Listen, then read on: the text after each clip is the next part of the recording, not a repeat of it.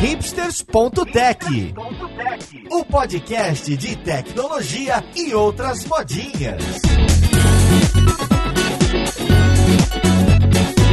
Olá, caríssimo ouvinte, seja bem-vindo a mais um episódio do seu podcast favorito. Meu nome é Paulo Silveira, esse aqui é o hipsters.tech e hoje a gente vai falar de tecnologia e cloud da Microsoft, na Microsoft, então vai variar um pouco. A gente vai falar de Azure ou Azure, ou como você preferir, com um pessoal muito bacana. Então vamos lá, podcast, ver com quem que a gente vai conversar. Música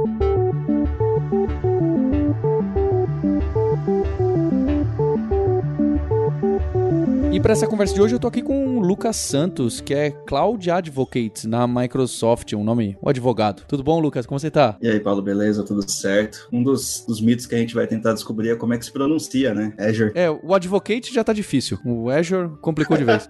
Obrigado mais uma vez o Lucas aqui, né? Representando então a, a, a, Microsoft. Olha que bacana. E junto com ele eu tô com a Loiane Groner, que é desenvolvedora, fazedora de código no Citibank e que tá lá na Flórida. É isso, Loiane? Opa, é isso mesmo. Obrigada aí novamente, Paulo e todo mundo aí pelo convite, estar tá aí participando novamente do episódio do, do Hipsters. E eu tô com duas pratas da casa aqui, eu tô com o Carlos Eduardo Miller, vulgo Cadu, ou vulgo Cláudio, porque quando dá um problema, deu problema no Cláudio. Chama o Cláudio, Cláudio, o Cláudio, né? É, é quem cuida de muita coisa lá. Tudo bom, Cadu? Tudo sim, Paulo. Muito obrigado pela oportunidade. Segunda vez estar aqui, falar um pouco sobre essa coisa que é a nossa nuvem, que a gente tanto depende hoje em dia. E estamos Estamos também com o professor, o desenvolvedor, o Alexandre Aquiles, da Kaelon, da Lura, e hoje está no time de desenvolvimento também. Estou muito feliz. Como você está, Aquiles? Tudo bem, Paulo. Eu quero dizer que eu falo Azuri. Vamos de Azuri. E também com a nossa co-host, famosa por não usar o Cláudio, o Cloud. Aliás, o Cloud dela é o Cláudio mesmo. Ela chama o Cláudio lá, quebrou o servidor. Vai lá, Cláudio, aperta o botão. A Roberta Arcoverde. Tudo bem, Roberta? Tudo bem, Paulo. Tô aqui hoje para devolver, né? Hoje você fez uma piadinha comigo no episódio de escala, hoje parece que você que não tá nos seus melhores momentos de piada.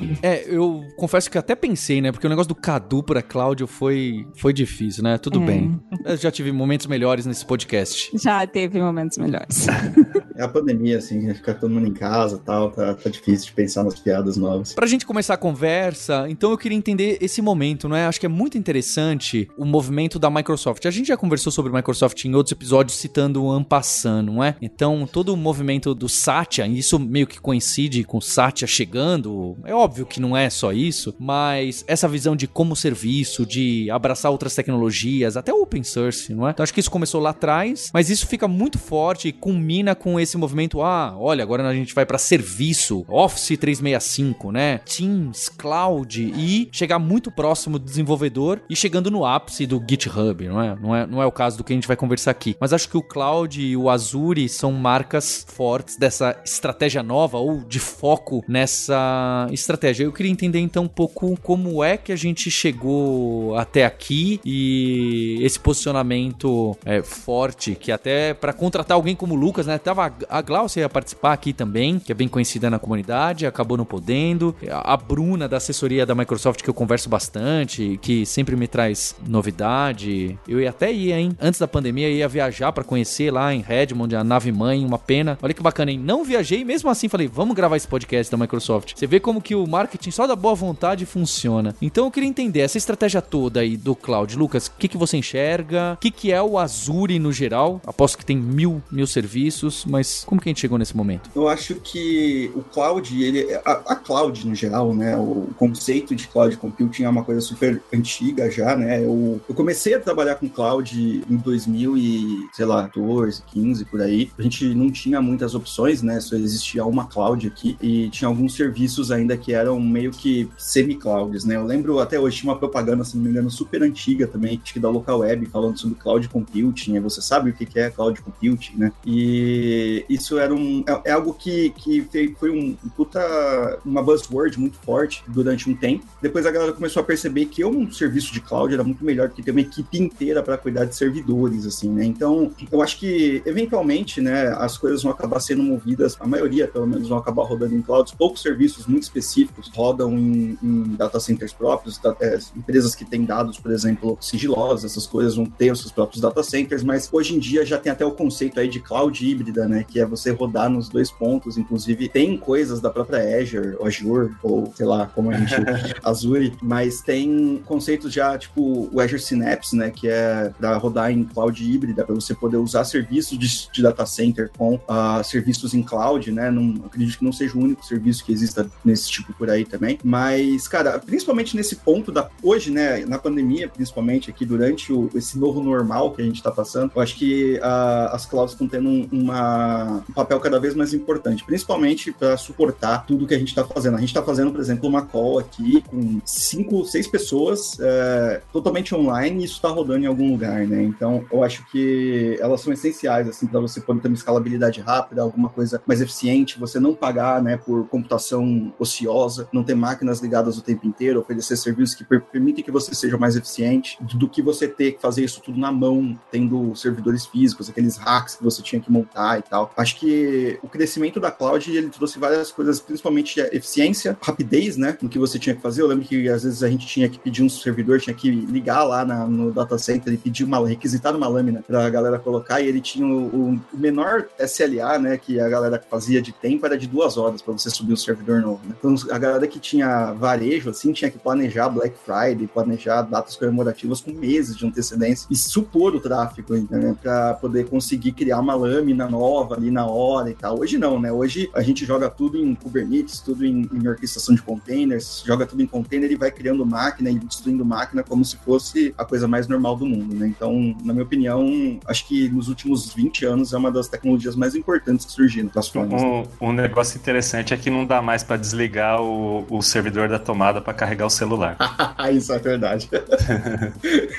você falou 2014, mais ou menos, quando você começou a trabalhar, né? Eu lembro que Cloud começou, ou pelo menos eu, eu lembro de estudar sobre computação em nuvem, porque a, em, lá em 2008, por aí, porque pouco tempo antes, em dois, uns dois anos antes, um ano antes, a Amazon tinha surgido com, com a AWS, né? Que foi o primeiro grande projeto de cloud que surgiu. E diz a, o, a lenda, não sei se é verdade ou não, que surgiu justamente por causa de máquinas ociosas pós Black Friday, pós compras de, de feriados de fim do ano, né? Onde se investia muito no data center de um e-commerce como a Amazon, né? E comprava-se muita máquina, fazia-se muita infra. E aí, depois daquele período de boom de vendas e de, de uso de recurso, eles ficavam com um monte de máquina que não tinham mais o que fazer, ou que não, você não precisava dela, era muita redundância. E daí, ah, vamos botar essas máquinas para fazer alguma coisa, porque não para processar coisas para terceiros e ganhar dinheiro com isso, né? Mas o Azure da Microsoft veio pouco tempo depois, né? A Amazon saiu aí na frente em, em 2006 com a AWS, mas se não me engano, em 2010 a, ou 2009, a Azure, o Azure, a Azure, a Azure, não sei como é que a gente vai chamar,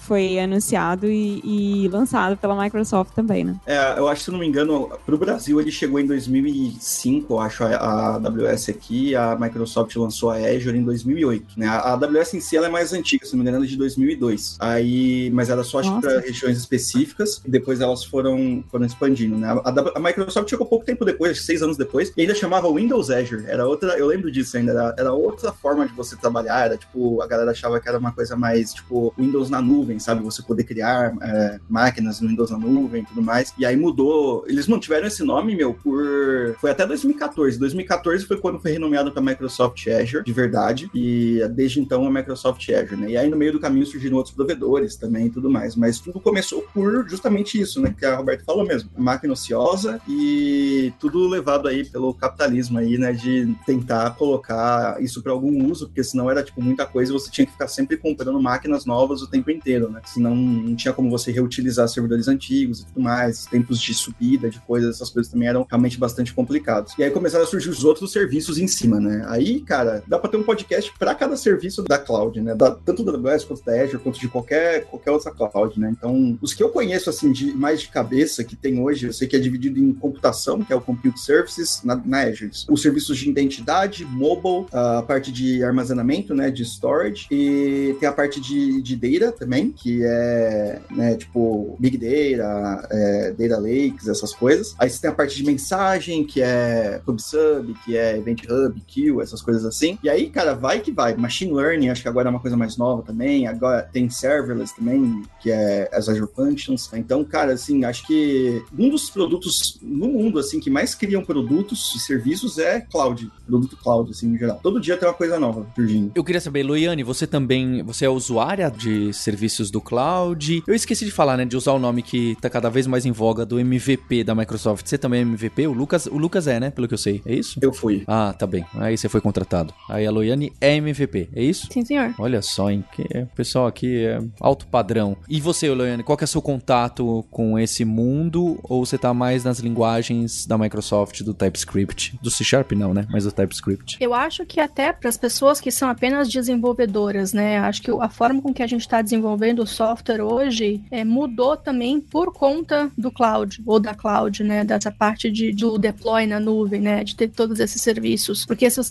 for parar para pensar, há uns, né, um tempo atrás, quando você criava tudo, seja fazer o deploy via FTP ou alguma outra forma que você utilizava, você não tinha que se preocupar com nada disso. Mas hoje, como é que você passa os parâmetros, né? Como é que você conecta, vai conectar uma aplicação a um banco de dados ou qualquer outro serviço que a aplicação vai utilizar? Quando a gente pensa nessa questão de nuvem, né? De, o meu projeto vai rodar na nuvem. Então, a forma que você começa a desenvolver esse projeto, a forma que, com que as pessoas que estão participando do desenvolvimento, os detalhes que elas precisam se preocupar são um pouco diferentes do que se a gente não fosse rodar o projeto na cloud, né? Então, acho que tem essa visão também, não apenas da visão do, do, do que a gente chama aí do DevOps, né? Para quem vai se preocupar todo com a parte da infra, mas também para quem desenvolve software, né? Eu, como desenvolvedora, né, tenho essa preocupação também de projetos mais recentes, né? De, de uns, uns cinco anos por aí, quando eu comecei a ter um pouco mais de contato com, com essa parte de cloud. Então, tem todo, todo esse, essa preocupação de fazer o projeto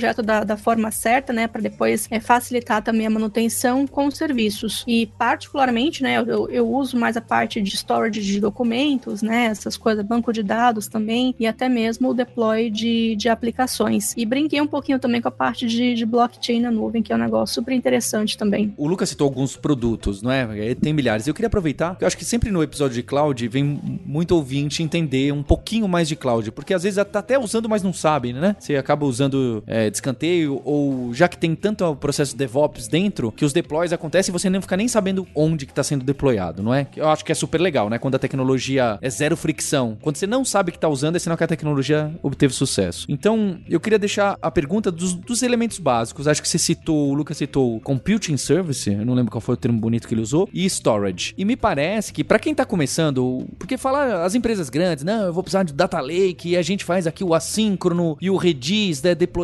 aqui de tal maneira, legal. Mas esses são os casos que a gente tá falando de grandes corporações, grandes aplicações. Aplicações pequenas normalmente precisa de um HD e um CPU, né? então em termos chulos. E isso no cloud tem esses nomes bonitos. O HD vira storage e o CPU vira computing service, sei lá, esqueci o nome aí que o Lucas deu bonitão. Compute Services. Exato. Então eu queria que vocês explicassem esses dois serviços e então o que que é? Azure, ah, então computing service é o que? Ah, eu consigo processar para você, só que eu não tenho onde gravar. Aí para gravar eu preciso disso, é. Ah, mas eu tenho que ter uma imagem para botar o Linux ou o Windows e para isso eu preciso de storage, não preciso. Queria entender um mínimo do mínimo. Quando alguém usa cloud, o que que é esse mínimo do mínimo para quem tá vindo do host tradicional que ainda tem o seu peso significativo? Cara, assim, os compute services, né, que a gente chama, são vários serviços, né? No caso da Azure, ele tem as VMs. Então, o mínimo do mínimo é que, assim, você consegue criar uma máquina virtual que nem você criaria num hack on-premise mesmo, usando as Azure Virtual Machines. Então, toda cloud tem um desses serviços, que é onde você coloca uma, uma máquina virtual e ela é, de fato, uma máquina, não é um computador, que você vai ter lá o seu sistema operacional e vai rodar as coisas como se fosse um computador normal. A única diferença, né, que inclusive vai de encontro com aquilo que a Loiane falou, de você ter que planejar as coisas para cloud, né, esse negócio aqui chama de cloud native, é mais porque, por exemplo, como a gente está lidando com máquinas que são efêmeras, né, que elas podem morrer e subir ao mesmo tempo, a qualquer hora você pode matar essa máquina, a gente tem que desacoplar a parte física, né, a parte de processamento da parte de armazenamento. Então, geralmente os, o armazenamento que a gente fala, o disco, né, o HD, até como num hack mesmo, né, você pluga ele como dispositivos de bloco, né, então você vai plugando os HDs e você vai criando discos, né. Na Azure você tem os Azure Disks, que são essencialmente HDs, né, então você consegue comprar esses HDs, criar esses HDs com o espaço que você quer, e aí até você tem a opção de escolher entre ser um HD normal, um HD Premium, que acho que é um que roda mais rápido, então você tem uma taxa maior de leitura, é, você tem um SSD normal, um SSD Premium e tal. E tem casos também para você fazer armazenamento de longo prazo, que é tipo fita, né? Fita magnética. Então, é o mínimo do mínimo. Você tem a, a máquina virtual e a, o seu HDzinho que você cria e pluga nessa máquina virtual. Inclusive, o, isso é um, um caso que eu passei recentemente, né? O,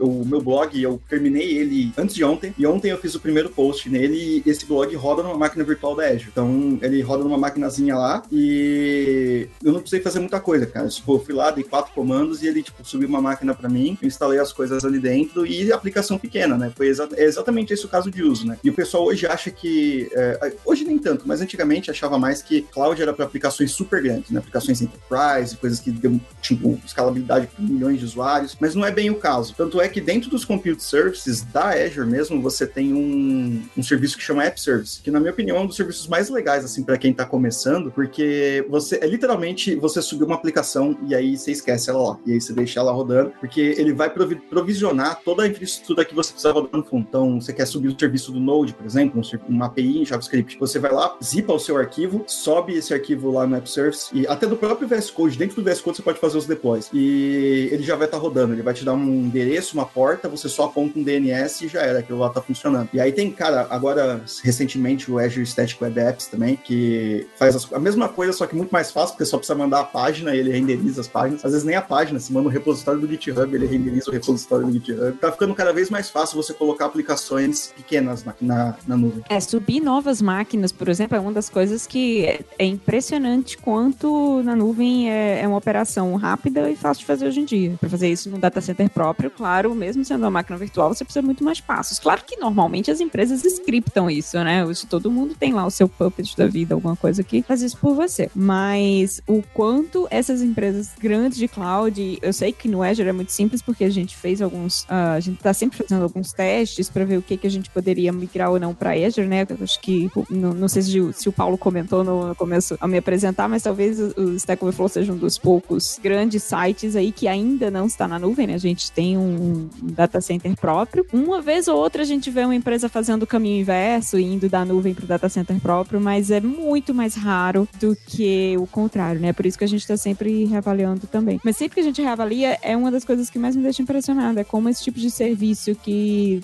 quando você precisa levantar uma máquina nova, quando você precisa, por exemplo, fazer a operação de patching, né? Patching na nuvem é, é completamente transparente. Enquanto a gente aqui faz agenda de patching, ou embora a gente não tenha downtime, mas a gente tá sempre olhando, ah, quando vai ter que fazer, porque tem que tirar servidor de rotação, fazer patching de máquina, colocar o servidor em rotação de novo. Tudo isso na nuvem é, é completamente transparente. Você é, são coisas que você não precisa mais se preocupar. Então, talvez seja um dos grandes. É por isso que é tão appealing, né? Por isso que é tão interessante para empresas menores, eu até acho, como o Lucas falou, que querem focar no seu negócio núcleo ali, no seu core business mesmo, não querem precisar ficar se preocupando com manutenção ou investimento de infra. Terceirizar isso para nuvem é, é muito mais interessante. Você pode focar seus esforços de engenharia em construir o seu negócio, a sua inteligência, mas onde elas vão rodar e como vão estar configuradas a manutenção e a infra dos lugares onde esses serviços vão rodar, isso fica uh, muito facilitado quando você terceiriza para quem já faz isso como negócio. Né? Eu acho uma coisa interessante aí, né? Tanto que o, o Lucas comentou no início, né? Toda a questão do, dos serviços, né? E o, acho que o mínimo de nuvem que a gente geralmente fala vai depender também do tipo de aplicação. Pode ser que você precise de um ambiente um pouco mais complexo e você queira gerenciar todos os as perspectivas, né? Todas as variáveis que você tem nesse ambiente. E aí talvez você precise gerenciar totalmente uma máquina virtual. Ou então, né? Como ele falou, se for uma, uma coisa super simples, ah, eu tenho uma página aqui, vou fazer só o, o quero só uma hospedagem de HTML, CSS com JavaScript. Então você tem lá o, o Static Web Apps agora também tem lá dentro do Azure. Ou se você tem, por exemplo, ah, eu fiz uma aplicação aqui super simples em Node ou Java, tem um serviço para isso que vai te ajudar sem você precisar criar uma máquina virtual para isso, né? Você fala, olha, eu acho que minha aplicação vai precisar de tanto aí de memória e tal, e tanto de, de CPU aí, da, da parte de performance, que vai rodar ok. Ou então, como, ah, tá tudo rodando no, no Docker, né? Você não precisa ter um ambiente completamente gerenciado ali por Kubernetes, né? Utilizando toda a parte de microserviços, mas eu quero apenas ter a minha imagem Docker, vai ter tudo o que eu preciso, então você pode subir só essa imagem. E é isso que é bacana. E outra coisa também, que é uma das vantagens dessa parte de nuvem, né? Por exemplo, se você subiu aí, né, uma, uma máquina ou, ou um, um, app service que tem, não sei, ah, tô utilizando 10 GB de memória, mas, né, você começa a perceber que em determinados dias da semana você está precisando de 14 gigas é o que vão te atender. Você consegue facilmente fazer essa modificação também, aumentar e depois diminuir. Então tem toda essa parte de, da escabilidade da, das aplicações por demanda também, que é uma coisa super bacana. Vamos dizer que eu tenho uma aplicação Java feita com Spring Boot, por exemplo, e ela está versionada no Git. O que, que eu preciso fazer para colocar ela no ar com a Azure? Cara, eu não, não vou saber dizer como é que você build uma aplicação em Java, mas a Loiane vai saber.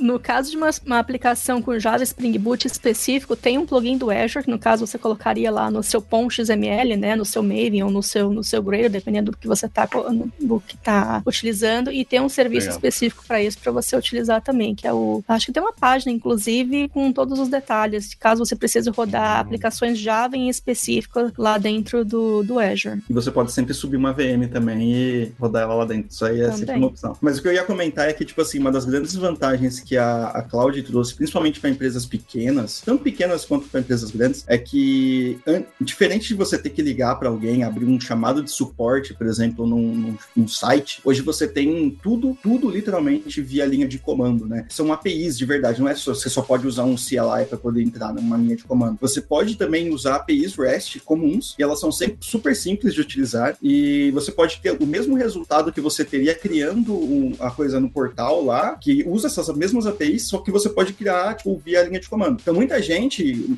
que eu conheço, inclusive, prefere usar as linhas de comando porque você consegue scriptar tudo sem precisar, por exemplo, de ferramentas que nem antigamente a gente tinha, acho que o Puppet, Puppet, o Chef, o Ansible, tinha o Vagrant também, né, para fazer gerenciamento de máquina virtual. E aí veio o Terraform, né, que meio mais cloud native, e ele ainda funciona. Então, o Terraform, o que ele faz, basicamente, é isso. Ele tem um deparo do que é o que, você cria os recursos e ele vai lançando essas chamadas de API né? E o legal disso é que, assim, você consegue fazer com que todas as suas chamadas e toda a sua infraestrutura ela seja versionada. Então, você pode ter a, a mesmo... O, o, grande problema antigamente, né, pelo menos quando eu trabalhei com, com infraestrutura diretamente, era que você tinha para versionar, eu tava até comentando com o pessoal, a gente versionava código no Dropbox, né? Então, é, existe um, uma forma de fazer isso. Não é bonita, mas existe uma forma de fazer isso. Mas não tinha como você versionar máquina. Então, por exemplo, você, a gente tinha, né, é, eu trabalhei nessa empresa por cinco anos. A gente tinha uma, uma série de máquinas que eram máquinas on-premise. Então, para versionar isso daí, a gente tinha que meio que anotar tudo que foi feito, né? Todos os pacotes que foram instalados, todas as coisas que foram criadas. E aí tinha meio que uns processos, né? Que se você fosse subir uma máquina nova, tinha que subir essa, essa, essas coisas ali, né? Mas que a gente usava banco de dados da Oracle, então era um negócio mais difícil de integrar, né? Isso em 2000 e, sei lá, cara, 13, 14, alguma coisa assim. Com a cloud, eu pude colocar tudo isso dentro de um arquivo do Terraform e criar as máquinas, e aí eu guardava esse arquivo versionado, tanto podia ter sido no Dropbox, mas eu podia colocar também no Git e versionava esse arquivo lá. E aí eu simplesmente rodava, né? Então, o primeiro passo, assim, eu acho para você ter uma infraestrutura replicável, começou com essas ferramentas, né? De você poder versionar o seu código, principalmente o, Ansible e o, e o Puppet, que permitiu que você versionasse o código para você criar novas máquinas e criar o seu inventário, né? E aí depois a cloud veio e se tornou nativo, né? Então, o uso dessas máquinas acabou sendo, dessas ferramentas acabou ficando menor, caindo um pouco em desuso, mas ao mesmo tempo criou-se aí um novo mercado, né, para integrações entre as, as aplicações e multi-cloud, né? Então você tem o uso de uma, uma vamos supor, né, o que acontece muito, é, machine learning. Quando você precisa treinar um modelo e você precisa de uma GPU, por exemplo, não são todas as CPUs que tem em todas as clouds, então TPUs que são hardwares mais específicos para treinamento de dados e tal. Você pode usar uma máquina que está fazendo numa cloud que você usa para computação e você pode criar uma outra pool de serviços, né, uma outra lista de serviços em uma outra cloud onde você pode integrar as duas na mesma aplicação cara. Isso é um negócio assim, você roda o seu site hospedado aqui em São Paulo, mas seus modelos treinam em Bangalore, sei lá, na Índia, em algum lugar e vêm para cá todo dia, né? Isso é interessante, inclusive, também para uma coisa que eu tenho visto com mais frequência é montar ambiente de desenvolvimento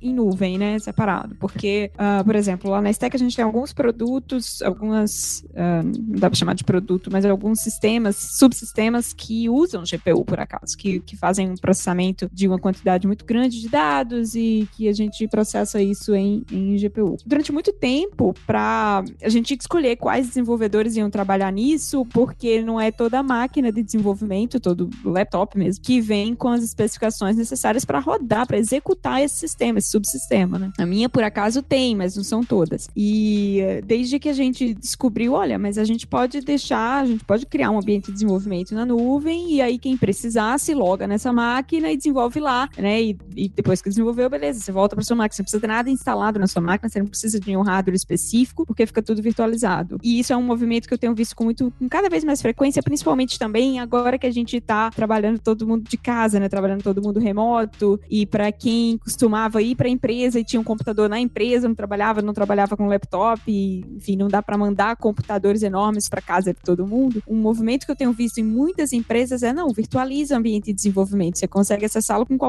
máquina. Meio parecido com o, com o que as indústrias de games estão fazendo agora, né? Com o Stadia, com essas iniciativas que você uh, não precisa ter o hardware para executar um, um, game super poderoso, você loga eh, via internet, você ele processa o jogo via internet, você só vê no seu device do lado de cá na ponta. É algo parecido está começando a acontecer com o ambiente de desenvolvimento também, que é um processo, acho até, uh, que, que vai cada vez ficar mais comum. A única coisa que talvez a gente na Stack, a gente na Stack realmente não usa, a gente tem data center próprio e, e a gente já avaliou várias vezes migrar para Azure, é o que faz sentido, porque somos um, uma empresa que só usa praticamente tecnologias da Microsoft na Stack. Só tem uma limitação até agora que a gente não conseguiu resolver direito ainda, que é o nosso data center próprio tem uma configuração difícil de replicar de forma eficiente e barata na nuvem, que são os links de rede entre os nós, né? A gente tem links de 10 Gbps entre nossos nós e só tem um hop de network porque tá tudo no mesmo switch. Então, sempre que a gente testa latência quando vai para nuvem, a latência chega a, é de 20 a 500 vezes mais alta do que no nosso data center próprio. Então, até agora, pelo menos para o nosso site principal, para o Stack Overflow, a gente não conseguiu resolver isso ainda, mas temos esforços de migrar os nossos sites uh, privados, né, as, os, os Stack Overflows internos que a gente vende, que é um produto que a gente vende. Já tem vários rodando, já que eles são on-premise, muitas vezes já tem vários é, é, em Azure, né, rodando hosteados no Azure para nossos clientes. E aí é uma, talvez seja uma ponte que a gente vai usar para no futuro começar a pensar a migrar o, o site de fato. Mas para isso acontecer,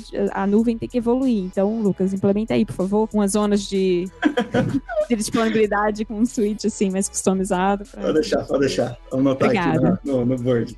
Mas, cara, isso é, eu ia falar, leu, leu minha mente aqui, sincronia de pensamento. Recentemente uh, saiu no GitHub Universe, né? O GitHub Code Spaces, né? Não sei quem, quem não chegou a ver, é, é justamente isso que o Roberto falou, ambiente de desenvolvimento online. E isso foi possibilitado por várias coisas, principalmente pelo advento do Node, porque do Node veio o Electron e do Electron a gente pôde fazer aplicações feitas em Node.js uh, para desktop e essas aplicações são web-based, né? Então você tem, por exemplo, o VS Code que você consegue rodar online como se fosse uma aplicação browser-based normal. Há um tempo atrás, já acho que uns um ou dois anos, não sei quanto tempo atrás, mas saíram os Visual Studio Code Spaces, né? Que uh, mudou, era, tinha outro nome antes, mas agora é Visual Studio Code Spaces, que é basicamente a mesma coisa que o GitHub tem, só que para você usar na, na, sua própria nuvem, né? Então, você vai na Azure, vai lá em Code Spaces, você consegue criar essas instâncias do VS Code online que você consegue logar, né? Então, assim, eu tenho um Raspberry Pizinho pequenininho que eu deixo ele ligado em casa, geralmente. Quando eu vou para algum lugar, eu posso conectar uh, nele e lá ele tem uma instância do Visual Studio Code que eu consigo transpor, né, para cá e eu consigo rodar ele na, na, web, até no celular, né? E aí com isso isso não ficou mais necessário, porque, cara, o que eu podia fazer? Eu posso, hoje inclusive eu faço isso, os projetos que eu mantenho de open source, todos eles têm uma configuração do Code Space. Então, por exemplo, tem uma galera que, um, um pessoal que veio falar comigo que queria contribuir num projeto, eu falei, ah, meu, clica ali, cria um Code Space, se você já tiver habilitado, que ainda tá em beta, mas clica ali, cria um Code Space, ele já vai clonar o repositório dentro para você, já vai instalar todos os pacotes. Cara, você só coda, você não faz mais nada, você não precisa nem mais se preocupar em como funciona. É só você fazer o que você precisa fazer. E isso é legal porque, por exemplo, recentemente eu coloquei uma PR para criar o, o, repositório no site do TypeScript. E quando você entra lá, TypeScript, acho que é TypeScript Website, que a gente está fazendo a tradução para o português, é muito mais fácil porque o pessoal está usando o Yarn 2 e o Yarn 2 ele tem um histórico de problemas muito altos, assim, principalmente porque ele é muito novo e aí muda muito o jeito como ele cria os pacotes e tal. Então ele sempre dá um probleminha, né? E quando você instala uma máquina que já está sendo utilizada, você já tem seus pacotes e tal, ele sempre conflita. E aí uh, a gente criou um code space e ele roda liso lá dentro. Então a gente abre o code space e está traduzindo o site inteiro online, assim. Então é, o jeito que a gente achou para trabalhar mais rápido. Isso é legal, porque você, por exemplo, pode ter essas máquinas máquinas com GPU e conectar o seu próprio VS Code numa, num SSH e fazer aquele que eles chamam, como é que é? Visual Studio Code Space Instances, ou era alguma coisa instances, que você conecta num, num container, né? Um remote development, que eles chamam, para você conectar num container, numa máquina, e ele é como se você estivesse na sua própria máquina. Ele instala um server lá e você consegue ver todo o file system, tudo que tá rolando ali, você consegue ver, né? E isso é uma coisa que, assim, cara, fez muita diferença e é uma das coisas mais legais, assim, que a cloud providenciou, porque, imagina, você tem uma infraestrutura no GitHub que permita que toda pessoa de todo repositório crie uma máquina nova lá e você possa rodar, é, ser impensável, assim, por 10 anos atrás, sabe?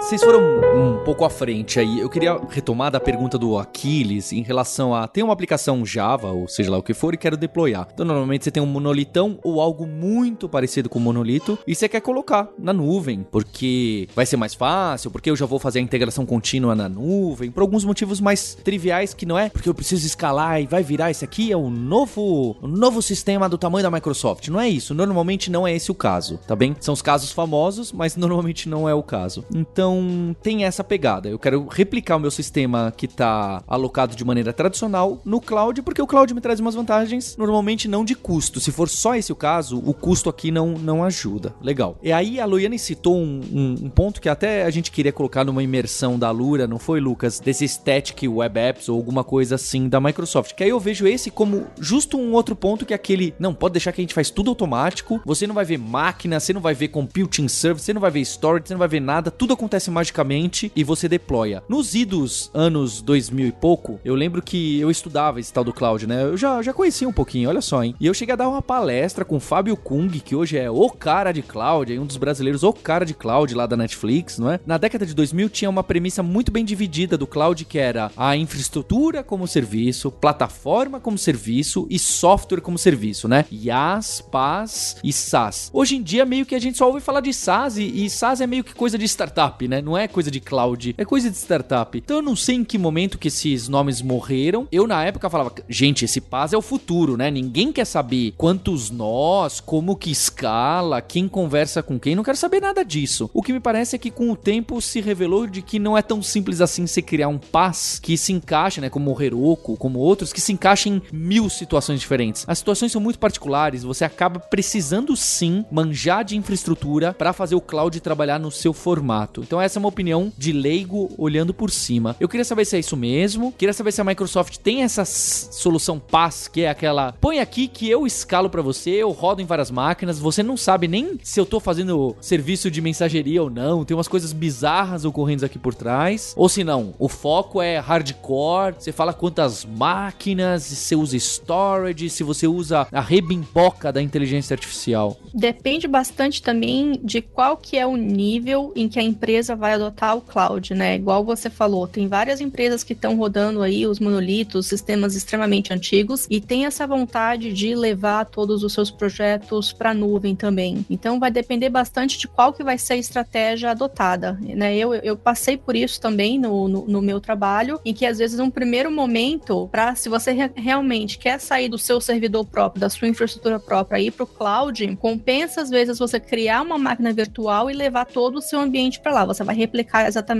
tudo que você tem nessa máquina virtual, você vai gerenciar absolutamente tudo e aí você vai fazendo a migração. E isso não vai, né, dependendo do, do, do tipo de serviço que você está utilizando, o tipo de storage, o tipo de banco de dados, etc e tal, isso não vai mudar absolutamente, assim, basicamente você não vai mudar nada, né? Do jeito que você tem a sua infraestrutura, você acaba levando ali para o cloud. Uma outra forma de você fazer isso também seria virtualizar tudo aí, vai fazer uma super imagem, né, do, do que você tem, vai fazer o deploy daquela imagem também. E aí, de novo, vai depender também da estratégia da empresa. Novos projetos, você já pode começar a pensar em fazer mais cloud native, né? São projetos que o, a parte do design e arquitetura você já leva em consideração que eles vão rodar na nuvem para já facilitar as coisas, né? Então, tudo depende do nível de adoção do cloud e da sua infraestrutura atual, né? Mas se você quiser apenas fazer tipo um Ctrl C, Ctrl V, é possível. Ou então você começa a fazer as modificações, né? De vai vai fazendo as refatorações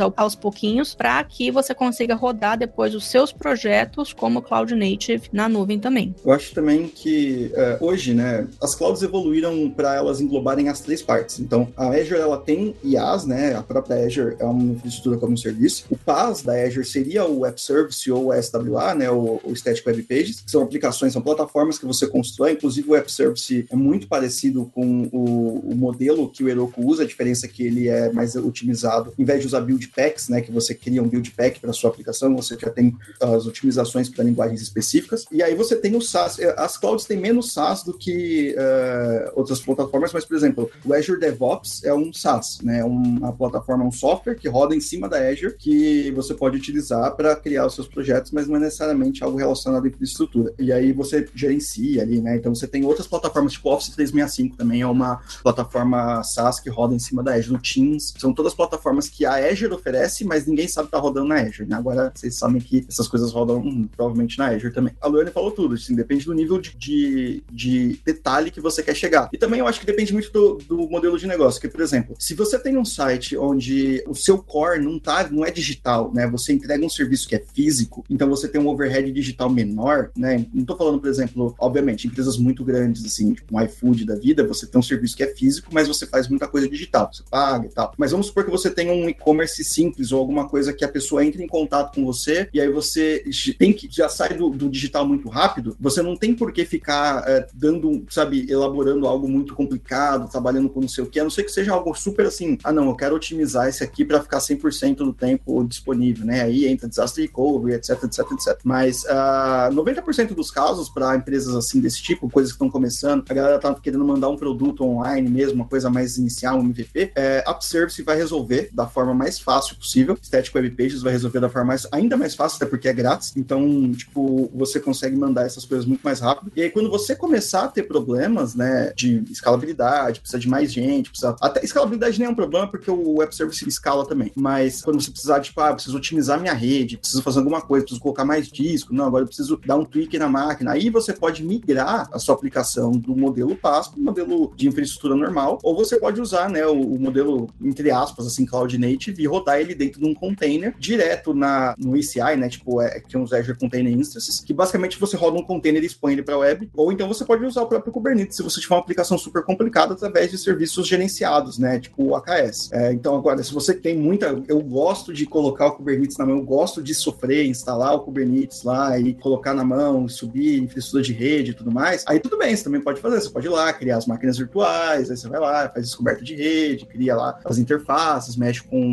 com IP, rede de IP e tudo mais, mas você não precisa. Só que há essa possibilidade, né? Essa que é a grande, para mim, a grande coisa legal da cloud, né? Você não precisa fazer nada do que eles oferecem, mas assim, existe essa possibilidade e você pode usar se você quiser. Então, você pode subir um serviço completamente na mão, uma máquina virtual, como você também pode usar serviços pré-prontos. Até isso que eu tava querendo comentar, ajuda bastante, né? Você ter essa flexibilidade da, na sua empresa. Tipo, ah, se minha empresa é pequena, não quero cuidar tanto de infra, vou tacar aqui no, no Static App aí, o Web App, né, que você falou, que é só zipar e tá rodando. Mas também você não acha que essa flexibilidade atrapalha um pouco? Como na Azure vocês ajudam as pessoas a se achar, né? Achar esse meio termo? Vocês Cara, têm algum serviço assim é, pra ajudar? Isso é um, é um problema que é, a gente cria uma nova classe de pessoas que tá usando a cloud, né? Que é, antigamente, tipo, todo mundo tinha que saber, os famosos webmasters, né? Que tinha que saber o, o que tava rodando, qual era a versão do Apache que tava rodando dentro do, do servidor, porque a versão do PHP que rodava no WordPress tinha um conflito com não sei o que, aí você não conseguia mexer. Então todo mundo meio que tinha uma noção básica, né? Mesmo que você não fosse uma pessoa de tecnologia, você tinha que ter uma noção básica do que estava acontecendo por trás do seu produto, né? E hoje isso daí acabou meio ficando ao relento, assim, né? Porque você não precisa mais ter essa noção nenhuma, né? Você pode simplesmente entrar lá e você nem sabe o que é cloud, você não sabe nem o que é internet, mas se você colocar a coisa ali, vai funcionar. Você não precisa mais ter essa noção. E aí, o que, assim, o que dá para fazer como um serviço, como uma estrutura, né? É consultoria. Né? Isso é o caso que é, não é algo que um serviço poderia te dar. Isso, eu não sei se tem ou não, mas não é algo que eu acho que um serviço poderia te dar uma resposta. É capacitação e consultoria, né? Então, existem consultorias, tanto da própria Microsoft quanto além da Microsoft, que dão esses guias, mas que eu recomendo hoje, que foi inclusive como eu aprendi muito das coisas que eu sei de Azure hoje em dia, até antes de entrar na Microsoft, agora vai o jabazão aqui da Lura, mas é também o, o Microsoft Learn e a própria documentação da Azure, que é muito boa e ela é muito extensa, né? Então, é legal você... Uma das coisas legais da documentação da Azure, por exemplo, não só da Azure, né? Documentação do Microsoft Docs no geral, é que ela é aberta, ela é toda open source, ela tá toda no GitHub. Então, se você encontrar um erro ou alguma coisa, você consegue ver quem é que fez aquelas documentações, você pode corrigir os erros. Então, ela é construída pela própria comunidade. Ela tá sempre, tanto pela comunidade quanto pelos CAs, que é o meu trabalho, inclusive, é olhar as documentações, uh, reconstruir as documentações, testar as documentações e achar maneiras para que as pessoas possam encontrar a cloud de maneira mais fácil e entender como ela funciona de maneira mais simples, né? Então, uh, basicamente, isso é o que a gente faz constantemente, não em contato direto com as pessoas, mas eu, principalmente, não em contato direto, mas é, criando material de capacitação, né? Então, usando a própria Azure como a forma de você capacitar as pessoas. Então, se eu não me engano, no Microsoft Learn, para Kubernetes, que é a minha área, não, não, não tem ainda esse sandbox, mas se você entrar lá no, acho que é microsoft.com/learn, vou deixar o link aqui com vocês, mas tem uma, um, um path que é Introdução a Azure, e lá você sobe um, uma aplicação para web apps, né, para web service, e você pode, cara, usar a infraestrutura da Azure dentro de um sandbox, então você não paga nada, você usa a mesma infraestrutura real, assim, então você tem a noção do que, que vai acontecer, é meio que um teste em produção, né, um staging, que você pode testar e saber o que está acontecendo, e aí é, tem toda a explicaçãozinha, tem inclusive um videozinho muito legal falando como a Azure funciona por trás, assim, tipo, como é que é o, o data center numa, numa Azure. Eu resgatei aqui, Paulo, um artigo de 2011, ou seja, nove anos atrás, que era Vivendo no Cloud, a infraestrutura externa da KL11 Soluções. A gente usava cloud em 2011? Vários serviços. Gente, esse podcast hipster, eu fico muito orgulhoso do nosso trabalho, porque a gente não, não é, a gente não é hipster no nome porque é hipster, a gente é hipster mesmo. É uma coisa roots. O que, que a gente usava no cloud? Eu tô lembrando desse, tô lembrando desse post. O que, que eram os serviços aí em 2011? Não sei, assim, eu acho que não usa nenhum deles. Eu acho que talvez seja de concorrentes, né? Mas, por exemplo, App Engine, EC2, Heroku, para várias aplicações diferentes, né? E o interessante é que essa cultura de ter a infra fora da empresa e, e acessível online, assim, permitiu que a transição aí para um mundo é, de home office, né? É, devido aí à pandemia do coronavírus, a gente conseguisse fazer isso muito tranquilamente, assim, talvez não tão tranquilamente, né? Mas mais tranquilamente que outras empresas, né? A galera tá tão hipster que já nem lembra mais, tá tipo, tá na veia já, sabe? O negócio já tá. Nem lembra mais o que é normal. Não, o que eu lembro é que a gente tinha um servidorzinho que ficava ali atrás de uma portinha que rodava o CVS da empresa. Então os jovens que estão nos ouvindo aqui não sabem nem o que, que é CVS. os jovens que vão para os Estados Unidos acham que CVS é farmácia. É, não é, não é farmácia, não. CVS é negócio sério que hipster usava. Vocês usavam FTP quando vocês começaram, eram jovens, a gente usava CVS. O Linus Torvalds tirava muito sarro disso, mas a gente usava. Isso quer dizer, é melhor continuarem não sabendo. Se você não sabe o que é CVS, agradeça a sua própria ignorância. boa, boa. É aquele tipo de coisa que é só na máquina mesmo que fica atrás ali, né? Aquele banheiro que foi recondicionado para ser um, uma sala de servidor, né? Coisa clássica. Aí, ô Lucas, eu tenho uma pergunta, assim, que a gente na Kaelon, a gente tem gera apostilas, né? E as apostilas hoje em dia, né, são PDFs, na verdade. E esses PDFs poderiam ser impressos e tal. Mas enfim, a gente tem um, um Markdown, a gente passa por um pipeline, aí tem uma, uns scripts, né, que geram o PDF e precisa fazer upload para algum lugar. E aí, vocês têm algum serviço para pegar esse PDF e fazer um upload, assim, para deixar disponível para qualquer um que quiser baixar? Sim. Uh, aí é entre os serviços de storage, né? Inclusive, esse pipeline eu acho super legal, porque é um dos exemplos de pipeline mais interessantes para serverless, né? Que a ideia, né, é os serviços de storage, tipo o Azure Storage Services, né, que é o serviço de armazenamento, você pode armazenar blobs, a gente chama de blobs, que são qualquer coisa, né? Binary Large Objects. E você pode colocar qualquer tipo de arquivo e depois fazer a requisição, né? Então, você vai lá, armazena em, em containers, que chama, né? Então, cada container é como se fosse uma pasta, e dentro desse container você tem, é como se fosse um HD, cada container é um HD e você tem lá dentro dos containers as pastas e os arquivos que você vai separando por nome só, né? Então é uma separação lógica, não é uma separação física mesmo, né? Então você dá lá barra, alguma coisa, ele vai criando pastinhas e você vai criando dentro do, do seu arquivo. E aí você só seta essa permissão como público. E aí você consegue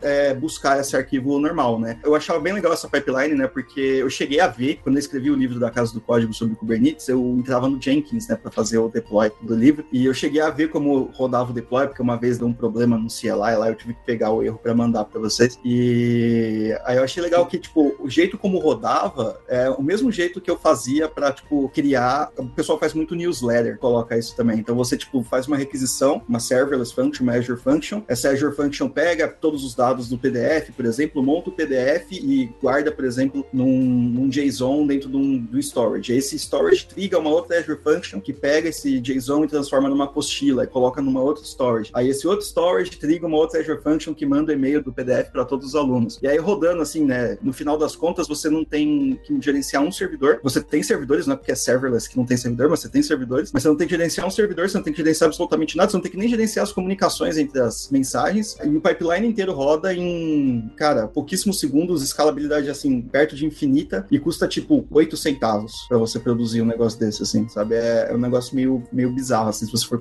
pensar bem. Como é que a gente procura isso? Pra... Eu, eu, eu interessei, viu? você pode rodar com pipeline serverless das Azure Functions. Então, Azure Functions, ok. Azure Functions. E aí, qual que é a ideia, né? Isso aí eu vou. Podia ter um podcast só pra server. Acho que até tem, né? A gente já chegou a comentar um negócio desse. Eu não tava, mas já comentamos. Que a ideia é você ter uma escalabilidade, pra você ter computação meio que limitada, ele usa as máquinas de forma transparente. Então você sobe uma função, de fato. E aí você roda essa função dentro da estrutura da Azure e ela é trigada por qualquer serviço. Qualquer um dos serviços pode trigar uma função como um evento. Então você pode plugar ela em vários lugares. Muito bom. Modificando o pipeline da Kaelon ao vivo aqui da. Dando ideias. Não, eu tô ficando contente. Eu queria saber, olha só, hein? A gente tá no assunto do cloud da Microsoft e você me lembrou que, né, a editora da Lura, daquela Casa do Código, desde 2011, acho que eu não sei se naquela época era integração contínua. Queria saber, eu vou apontar dedos aqui, hein? Queria saber da Loiane, se a editora concorrente onde ela publica livro, se usa integração contínua e você clica um botão e sai um livro do lado desde 2011. Isso que eu queria saber, Loiane. E aí, hein? Eu acho que não, viu? Olha é só, bem diferente hein? ainda. Olha só. Só não vai me falar que é ponto doc, né? Que você fica mandando ponto doc pra um lado e pro outro. Já foi, não é mais. Ó lá, então tá bom. Todo mundo passou. As apostilas nossas, antigamente, nos idos 2000, eram ODF do Open Office, tá? Então era, tinha uma vibe ainda hipster aí, não era ponto doc. ODF. Vocês não conhecem, né? Hoje, o papo aqui é cloud da Microsoft e a galera tá perdida nas referências aqui do que a gente tá datando, hein? Olha só. Nossa, esse, esse é antigo. Nossa, esse era clássico. Eu lembro que rodava na, na, nos PC da faculdade, cara. No PC da faculdade, o que mais tinha era OpenOffice e LibreOffice. E aí, toda vez que gente tinha que imprimir um trabalho, né, obviamente nunca funcionava. Aí a gente perdia o trabalho inteiro, porque não, não renderizava direito. Aí você salvava numa versão do OpenOffice num lugar, quando se abria noutra versão era completamente diferente. Aí o trabalho tá todo zoado. Ixi, vários trabalhos eu perdi, assim, por conta disso.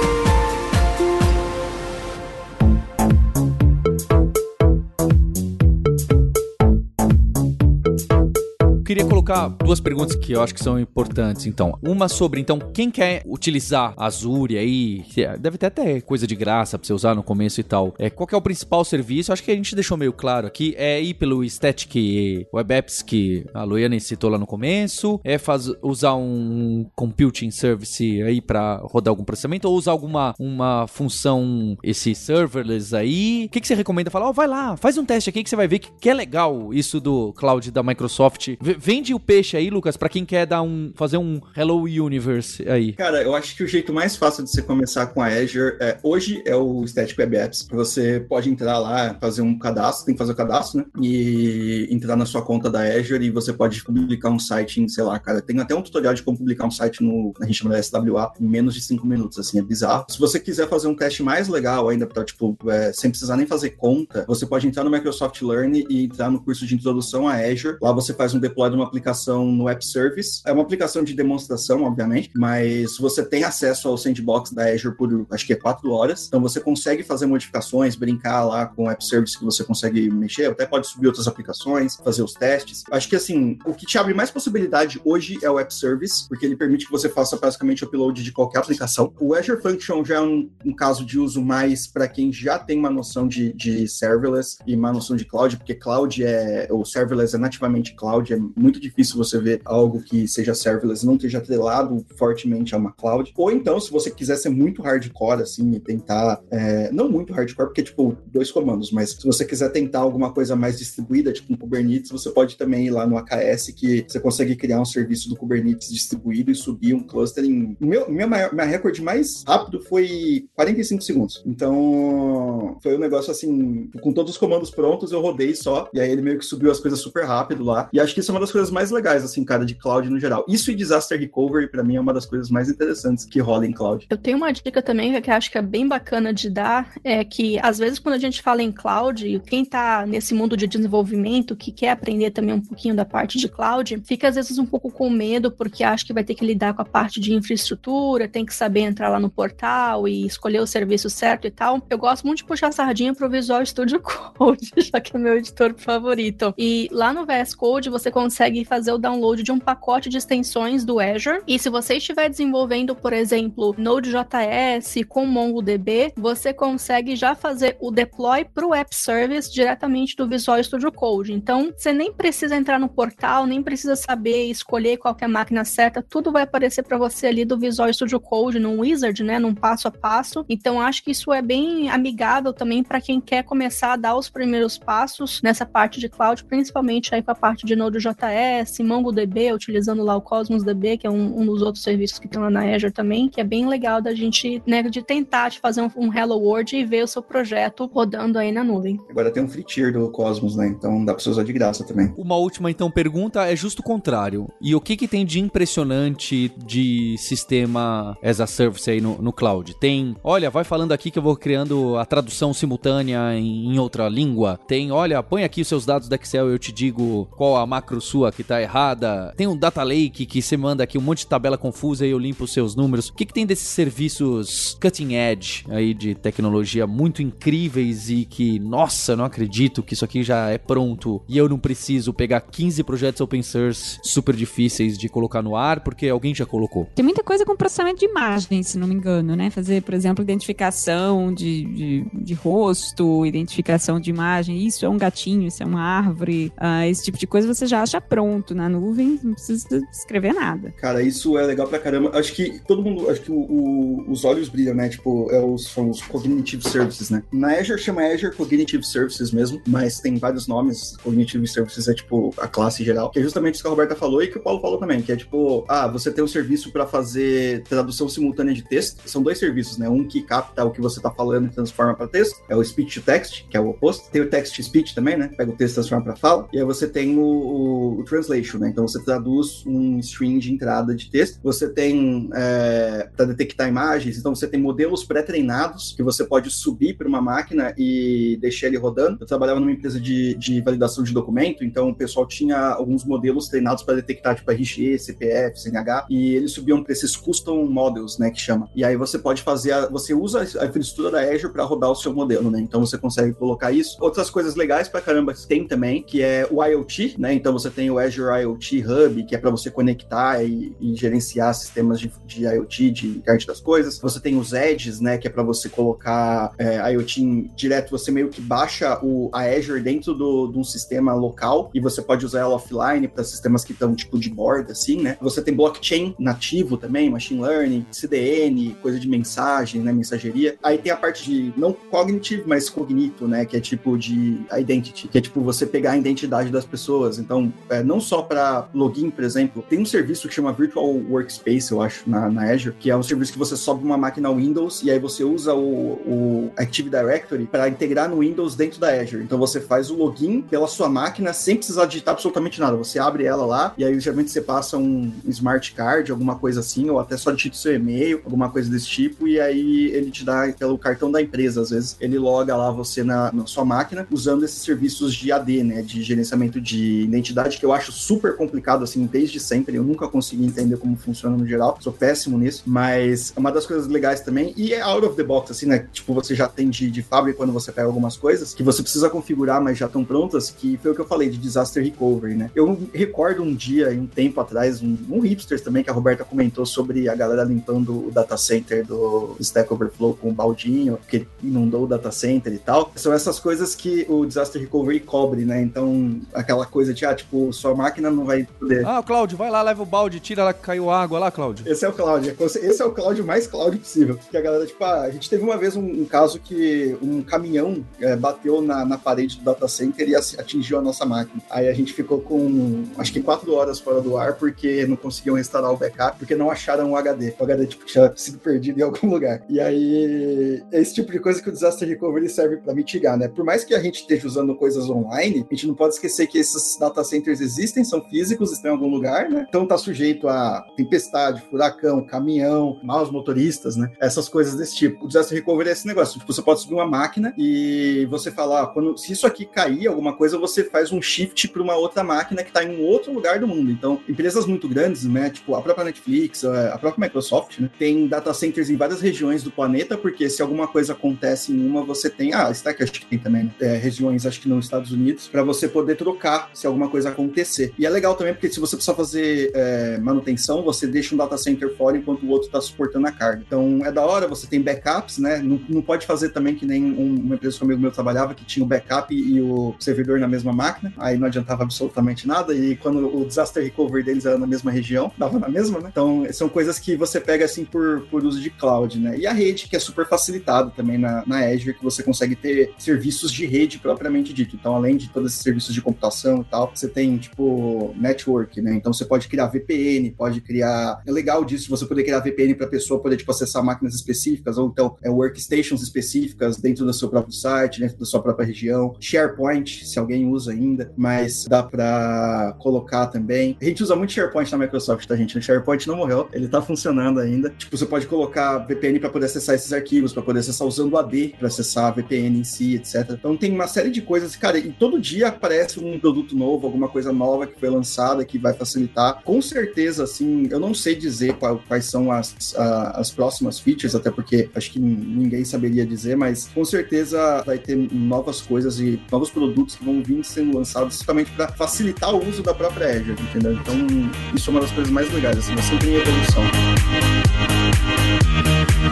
Bem, queria agradecer aqui a participação do Lucas, o apoio da Microsoft, a participação da Loiane. Muito obrigado, Loiane. Lucas. Pô, cara, Opa. disponha. A gente que agradece. Roberta, falou mal da minha piada, mas vocês usam máquinas, vocês têm umas máquinas, um CPU comprado lá, aquelas de gabinete lá, escondido na- no, no quarto do Joe Spolsky, ali, né, rodando o Stack Overflow. Eu costumo falar, quando eu palestro, eu costumo mostrar uma foto do nosso data center, que a maior vantagem de ter um data center próprio é que você pode desenhar nos servidores. Tem lá desenho de Batman, é tudo rabiscado o servidor da gente. Tem nome dos servidores também? Tipo, Tem, mas eles não são legais, não. ah, poxa. E eu sou criticado por comitar na Master, né? Olha só. Hoje eu aprendi que tem o Cláudio, mas também tem o Claudinei, que é o Cláudio Cloud Native. Nossa.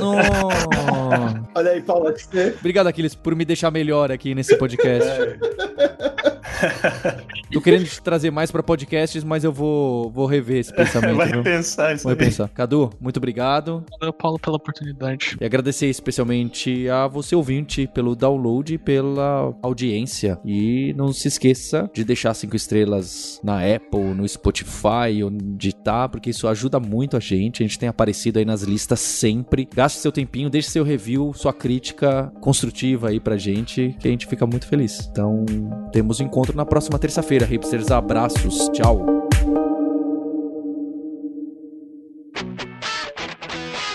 Você ouviu o hipsters.tech, produção e oferecimento alura.com.br, cursos online de tecnologia e Kaelon, ensino e inovação.